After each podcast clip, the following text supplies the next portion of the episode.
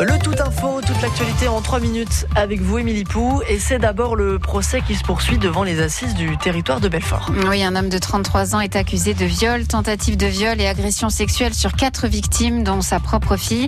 Hier, les jurés se sont penchés aussi sur sa personnalité, maître d'arrêt et son avocat.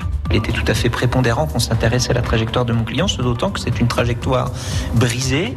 C'est l'itinéraire d'un enfant pas très gâté qui a effectivement été victime, lui, lorsqu'il était jeune, d'agression d'agression grave qui pourrait expliquer euh, celle qu'on lui reproche euh, si tant est qu'il les ait commises. Vous entendrez l'un des avocats des victimes dans le journal de 9h. Ce procès est à suivre sur francebleu.fr également. Le verdict est attendu ce soir. L'actualité, c'est aussi ce matin la vaccination. Elle sera possible pour tous à partir du 31 mai et les rendez-vous sont déjà ouverts. Mais attention, il n'y aura pas forcément des rendez-vous tout de suite et pour tout le monde.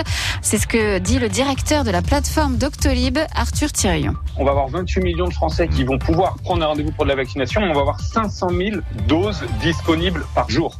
Et donc ça, c'est important de le comprendre parce qu'évidemment, bah, on va avoir beaucoup plus de demandes que de rendez-vous qui vont être disponibles. Donc tout le monde ne va pas pouvoir pour autant avoir son rendez-vous de vaccination lundi ou la semaine prochaine. Toujours à propos de vaccination, l'Agence européenne du médicament examine aujourd'hui la possibilité de vacciner les 12-15 ans avec le Pfizer, comme c'est déjà le cas aux États-Unis. À Bourgogne, les habitants sont écœurés. Carentar-Gaz a décidé de partir, d'enlever son dépôt de gaz, un dépôt qui avait nécessité la mise en place ces dernières années d'un plan de prévention des risques technologiques autour du site.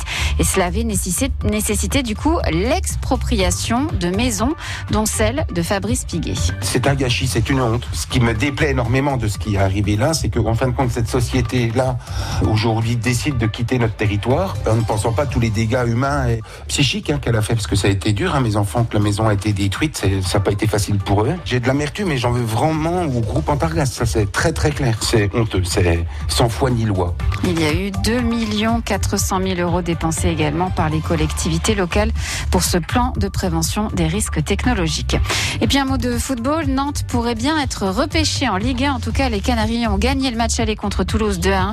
Le match retour, ce sera dimanche. Dimanche commencera aussi Roland Garros avec Nadal, Djokovic et Federer dans le même milieu tableau. Ça veut dire qu'ils ne s'affronteront pas en finale.